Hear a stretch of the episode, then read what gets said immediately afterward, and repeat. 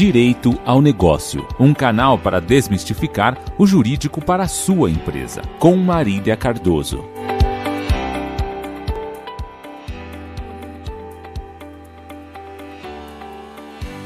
Olá, seja bem-vindo ao Direito ao Negócio, um canal feito especialmente para te ajudar a entender o universo do direito. Eu sou Marília Cardoso e hoje vamos falar sobre LGPD nas relações de trabalho. Quem vai conversar com a gente sobre esse tema é a doutora Luara Rezende, ela que é coordenadora da área trabalhista do escritório Marcos Martins Advogados. Seja bem-vinda, doutora. Obrigada, Marília, pelo convite e espero uh, conseguir tirar todas as dúvidas e esclarecer melhor sobre esse tema para vocês. Legal, seja muito bem-vinda. Bom, para a gente começar esse bate-papo, acho que é importante a gente recapitular aí né, o que, que é a LGPD, a Lei Geral de Proteção de Dados. E aí a gente pode entrar mais especificamente na área trabalhista. Legal.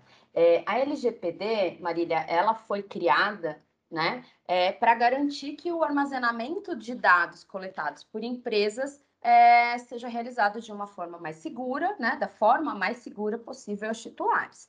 É, então, ela obriga, ela cria deveres para as empresas é, para que elas adotem medidas de segurança aptas a proteger esses dados pessoais, né, que são considerados sensíveis, é, dados que possam identificar é, é, pessoa natural, tá?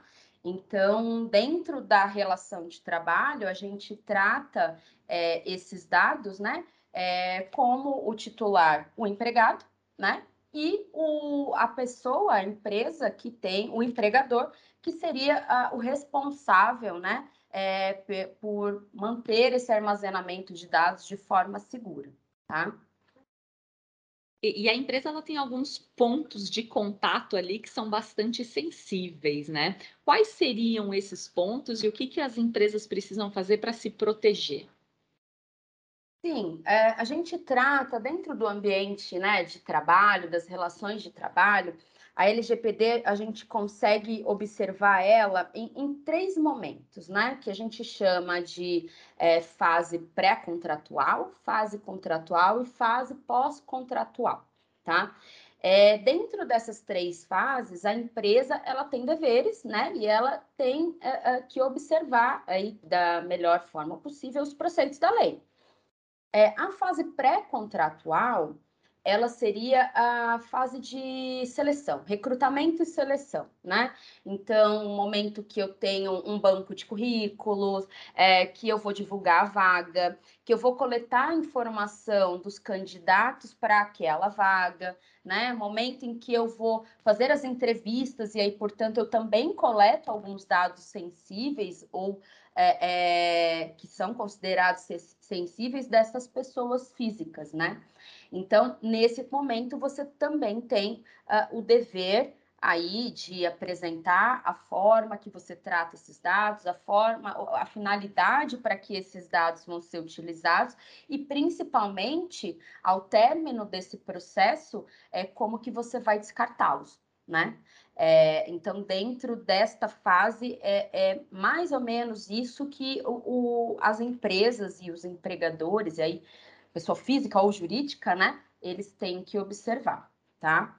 É, dentro da fase contratual, que aí é onde você já teve a seleção daquele candidato e você já está iniciando o, a, a, relação de emprego, né, relação de trabalho, todos os documentos, todas as informações que uh, o empregador ele tiver acesso por conta desta, desta relação, ele também tem que ter uma destinação, né? Ele tem que ter uma finalidade, ele tem que é, demonstrar ou assegurar ao titular daquele dado, que no caso é o empregado, né?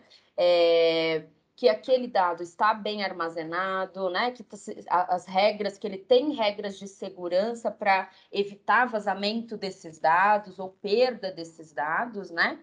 E quando chegar, para quando chegar na fase, última fase desta relação, que é a pós-contrato, é, ele dá também a, a destinação adequada para todos esses dados e documentos, tá? É, e aí, é, eu acho que é até importante a gente dar um passo atrás e dizer que não existe uma receita de bolo, não existe um, um, um, um passo a passo é, pronto, né? Para que as empresas consigam se adequar e consigam entender a, a maneira que elas têm que é, direcionar e armazenar esses dados. Porque cada empresa é única, cada empresa tem um processo diferente, tem uma rotina diferente, né? Tem necessidades diferentes, até pela atuação, né? O ramo de atuação. Então, para que a, as empresas e, e, os empregadores, né, é, tenham a, a real é, visão da necessidade e de como será feita a adequação à, à legislação, né?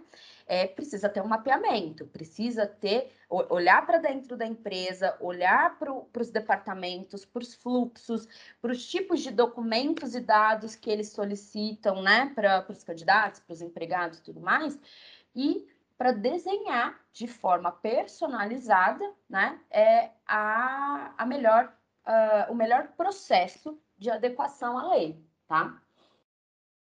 E aqui é importante a gente dizer também que uh, algumas empresas elas coletam dados desnecessários. Então, quando você fala de finalidade, por exemplo, da, daquele dado, né? É, qual que é a finalidade? Eu preciso realmente? Então, a gente, a gente fala que tem algumas perguntas, né? Que são interessantes quando você vai olhar para dentro é, que seriam se aqueles dados pessoais, quais são aqueles os dados pessoais que eu estou coletando, né? Por que eu estou coletando esses dados? Qual a finalidade, né, do tratamento desses dados? Então, realmente há necessidade, né, de eu ter esses dados? É, qual que é a base legal para a coleta e o tratamento desses dados? Então, é porque eu preciso apresentar para o e-social, é porque eu preciso apresentar para um terceiro, né, para o meu cliente, é, esses dados. Então, por exemplo, quando a gente fala de tomador de serviço, né, eu exijo dados dos prestadores de serviço para ter um controle, um mínimo é, controle de segurança dentro da minha empresa. Então, é, eu preciso do consentimento do titular para que eu tenha esses dados, ou eu tenho permissivo legal, né? Então, quando eu falo de, de preenchimento do e-social, eu tô, uh, a empresa, ela está cumprindo a lei. Então, ela precisa minimamente preencher um formulário dentro do e-social que foi é, criado pelo próprio governo, né? Uma plataforma do governo. Então, eu, eu tenho permissivo legal para ter esses dados e, e inserir esses dados naquela, naquela plataforma, né? Eu posso compartilhar esses dados? Então, veja, eu como empregador, eu também tenho, em, eventualmente, a necessidade de compartilhar dados com terceiros. Planos de saúde, seguradoras, é, convênios, né? De alguma forma que eu venha estabelecer, que eu precise fornecer dados dos meus empregados, né? E, por fim, quando que eu devo descartar esses dados, né? é, quais dados eu tenho permissivo legal para manter armazenado na minha empresa? Qual é a forma que eu tenho que armazenar esses dados? Né? Então, a gente fala que é, são algumas perguntas, né? algumas reflexões que as empresas, quando for iniciar esse, esse mapeamento, né, devem fazer para a partir daí você começar a desenhar um processo que seja seguro e que atenda efetivamente o, o que a legislação, né, o que a LGPD determina, tá? Perfeito. Bom, a gente está tendo aqui uma verdadeira aula, né, sobre a LGPD nas relações de trabalho, muito interessante. Agora, doutora Lara, eu queria que a senhora explicasse um pouco é, o que, que a lei apresenta como dados sensíveis e quais seriam dados sensíveis em cada uma dessas três fases. Né? Como é que as empresas podem identificar, é, até como a senhora comentou, se vale a pena colher esses dados ou não, né? Então, que, como é que a gente pode explicar aí para o nosso ouvinte, né, exemplos de dados sensíveis em cada uma dessas etapas. Tá. É, o, a questão dos dados sensíveis, está lá no artigo 5 da lei, tá? Da LGPD. É, dentro do contexto das relações de trabalho, o que, que a gente pode é, trazer como dados? Então, você tem os dados pessoais, que são aqueles que você pode identificar já a pessoa, né? É, e dados sensíveis que podem trazer algum caráter discriminatório, que é, torna a pessoa identificável ou pode, de alguma forma, prejudicar aquela pessoa.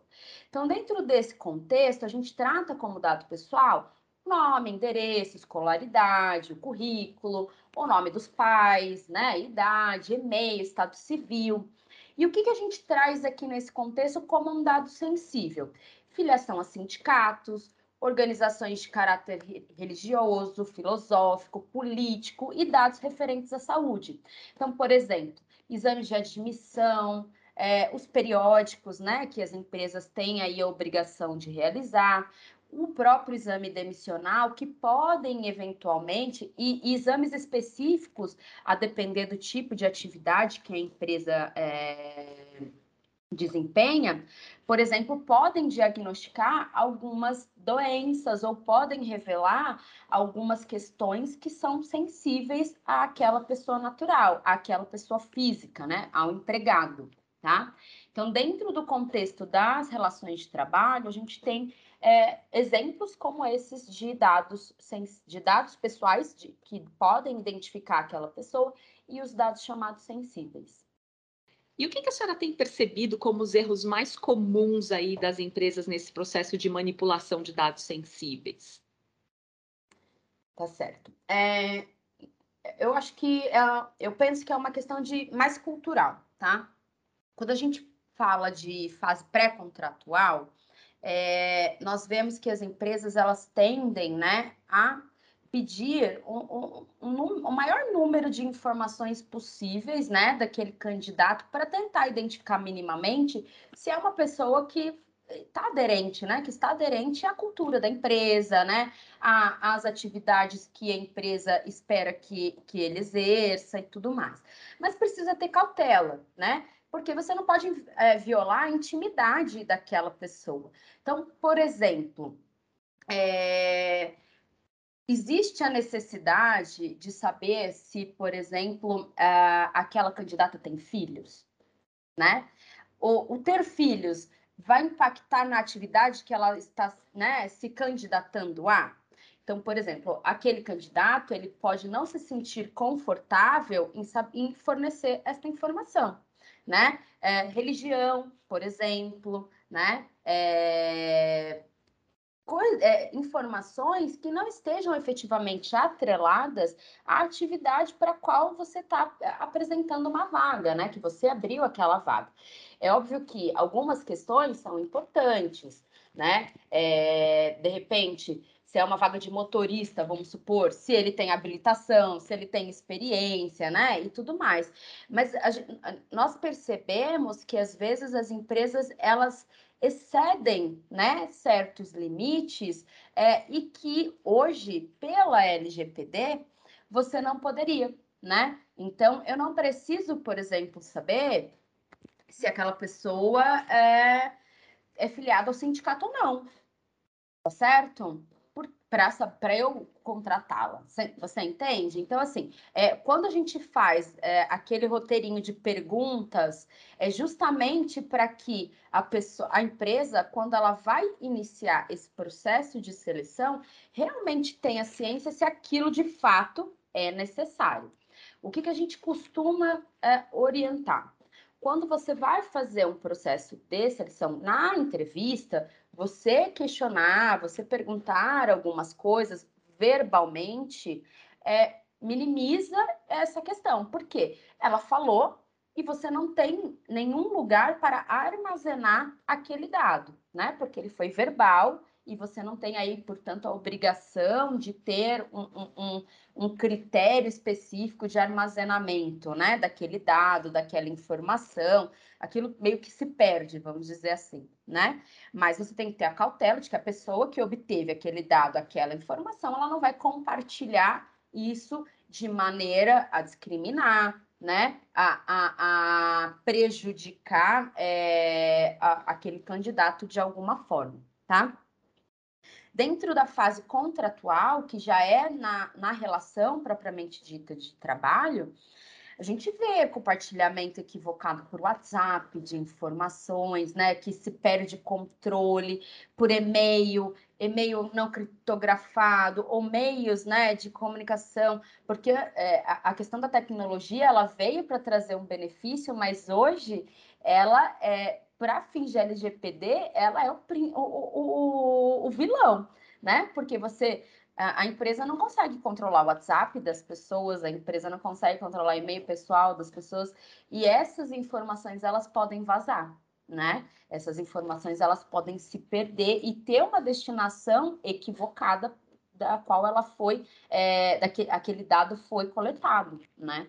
É, então, por exemplo, a gente vê aí, já viu algumas, algumas empresas que tiveram, é, uma empresa que teve um vazamento de dados do, de todo o acervo dos exames é, admissionais, periódicos e, e demissionais dos funcionários, onde era possível identificar aquelas pessoas, identificar é, condições médicas que aquela pessoa não queria compartilhar né? Ou eventualmente não compartilhou, né? E, isso é, foi uma empresa terceirizada.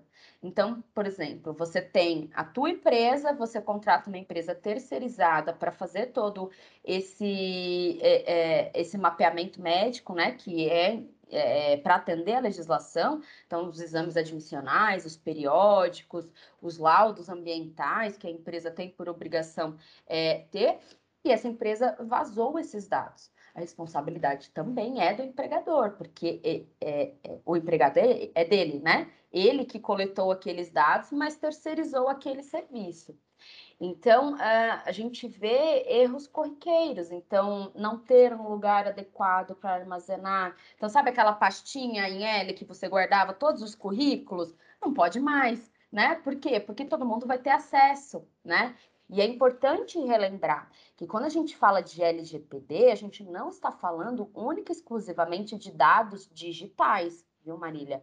É toda e qualquer informação que seja coletada, seja em ambiente digital ou físico. Então, se eu tenho, por exemplo, uma empresa pequena e que eu não tenho um acervo digital para fazer esse armazenamento, eu armazeno em pastinha, no meu arquivo, né, naquela, naquele arquivo uh, físico dentro da minha empresa, eu também preciso de um processo, um procedimento e uma adequação, né, uma regularização no armazenamento daqueles, daquelas informações, tá? Então, a LGPD, ela não trata só de é, é, informações, dados digitais, né, ou armazenados na internet de uma maneira geral. É tudo que é físico também é necessário essa adequação, tá? Bem interessante. E as empresas têm que tomar muito cuidado, né? É, uma coisa que eu fiquei aqui pensando: normalmente, quando há um vazamento de dados do consumidor, aquilo rapidamente né, ganha uma proporção, a mídia dá uma atenção para isso e é o próprio consumidor que vai atrás de denunciar. E quando é como é que acontece quando isso acontece no ambiente interno? Então, quando um colaborador identifica que está havendo ali um vazamento de informações, de dados sensíveis, o que, que ele deve fazer? Qual é o procedimento que é recomendado aí nesses casos? É, quando a gente fala de, do programa né, da LGPD, da, da adequação da LGPD, é, é, é importante que a empresa tenha um canal de comunicação tá? Isso tanto para externo quanto internamente. Então, quando a gente fala que tem o responsável, né, é, que é o DPO, é, ele é o responsável dentro da empresa por é, pela regularidade, né, a adequação da empresa à norma, é ele que vai ser também comunicado sobre eventuais é, não conformidades. E aí, seja uma questão consumerista, como você mesmo trouxe, mas como o próprio empregado. Então, a partir do momento que o empregado identifica né, uma irregularidade com um dado dele ou um descontentamento com qualquer que seja a informação aí que foi compartilhada ou que ele precise compartilhar com o empregador, ele tem que se reportar. Na maioria dos casos, essa, é, esse reporte ele é feito para o próprio RH, né? É, os empregados, eles vão chegar no, no RH, no departamento pessoal, vão reportar essa questão e aí vai ser dado o tratamento adequado de acordo com o programa, né, que foi criado pela empresa, de processos e procedimentos, comunicações, é, de eventuais é, incidentes e tudo mais, tá? Mas é, quando o empregado tem essa informação de um vazamento ou de um descontentamento, um desconforto, né, com, qual, com a utilização, a destinação, a necessidade de um dado que foi solicitado pela empresa, uh, nós recomendamos que isso seja comunicado para o próprio departamento pessoal, que é quem normalmente solicita estas informações, né. E as empresas que não estão é, fazendo a adequação à lei, né, estão deixando isso aí meio ao relento, elas estão sujeitas a que tipo de sanções? Então, Marília, nós temos as sanções já previstas na própria lei, né? Que são sanções grandes, é, importantes, né?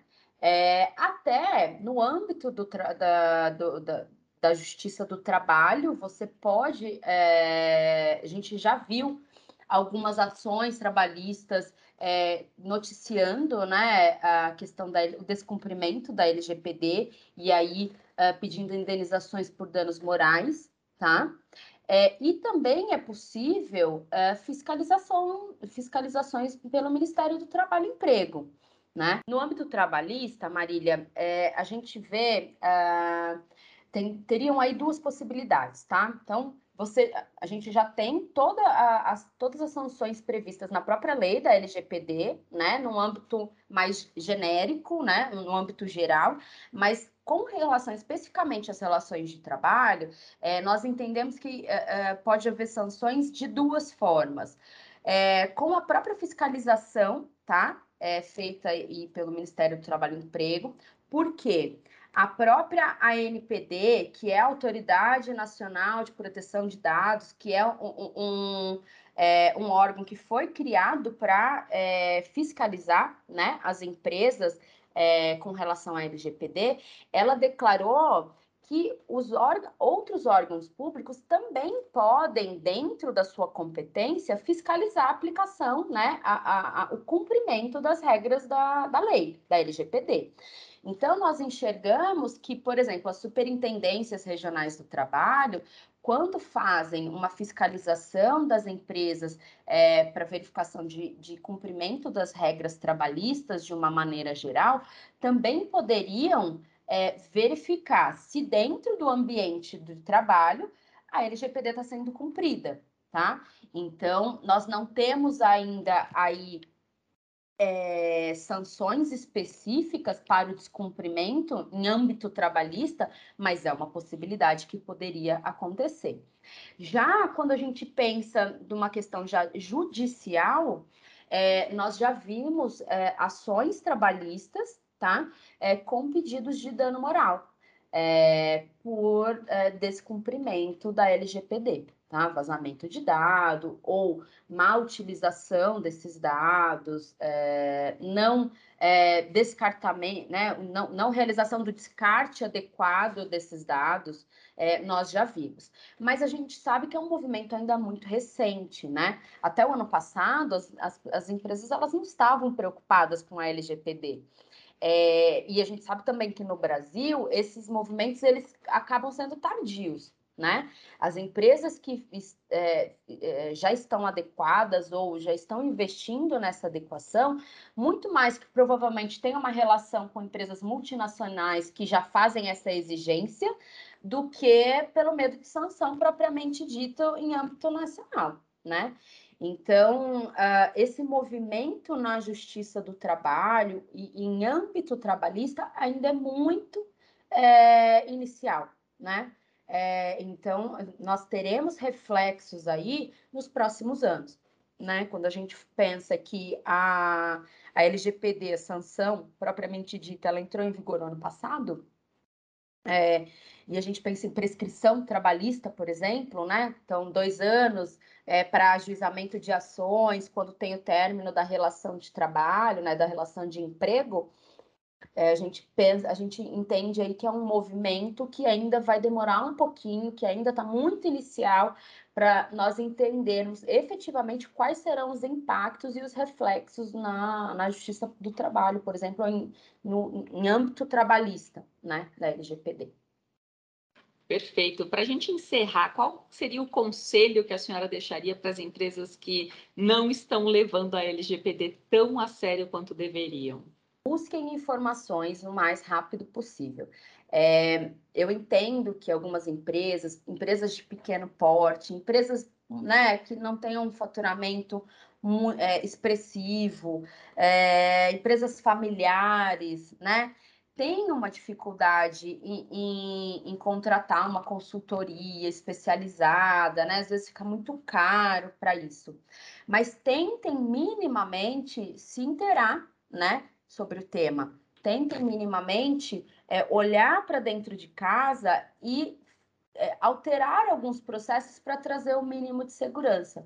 É óbvio que quando a gente fala de fiscalização, a tendência é que as empresas maiores que tenham um, um, uma visibilidade maior no mercado, né, é, sejam as, os alvos das fiscalizações, mas não impede que as empresas, nada impede que as empresas menores também sejam né, e sejam impactadas com isso. Então, é extremamente importante que as empresas se adequem.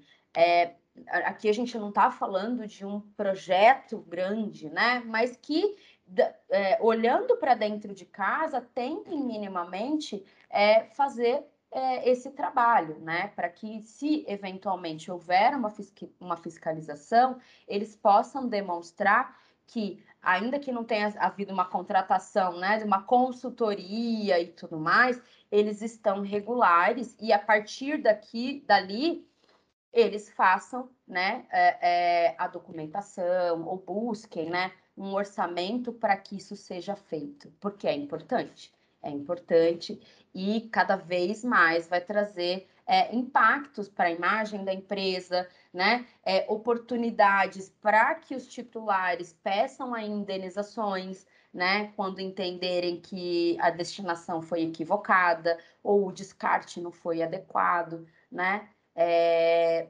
nós estamos falando de tecnologia. A pandemia trouxe um, um avanço tecnológico muito rápido, né?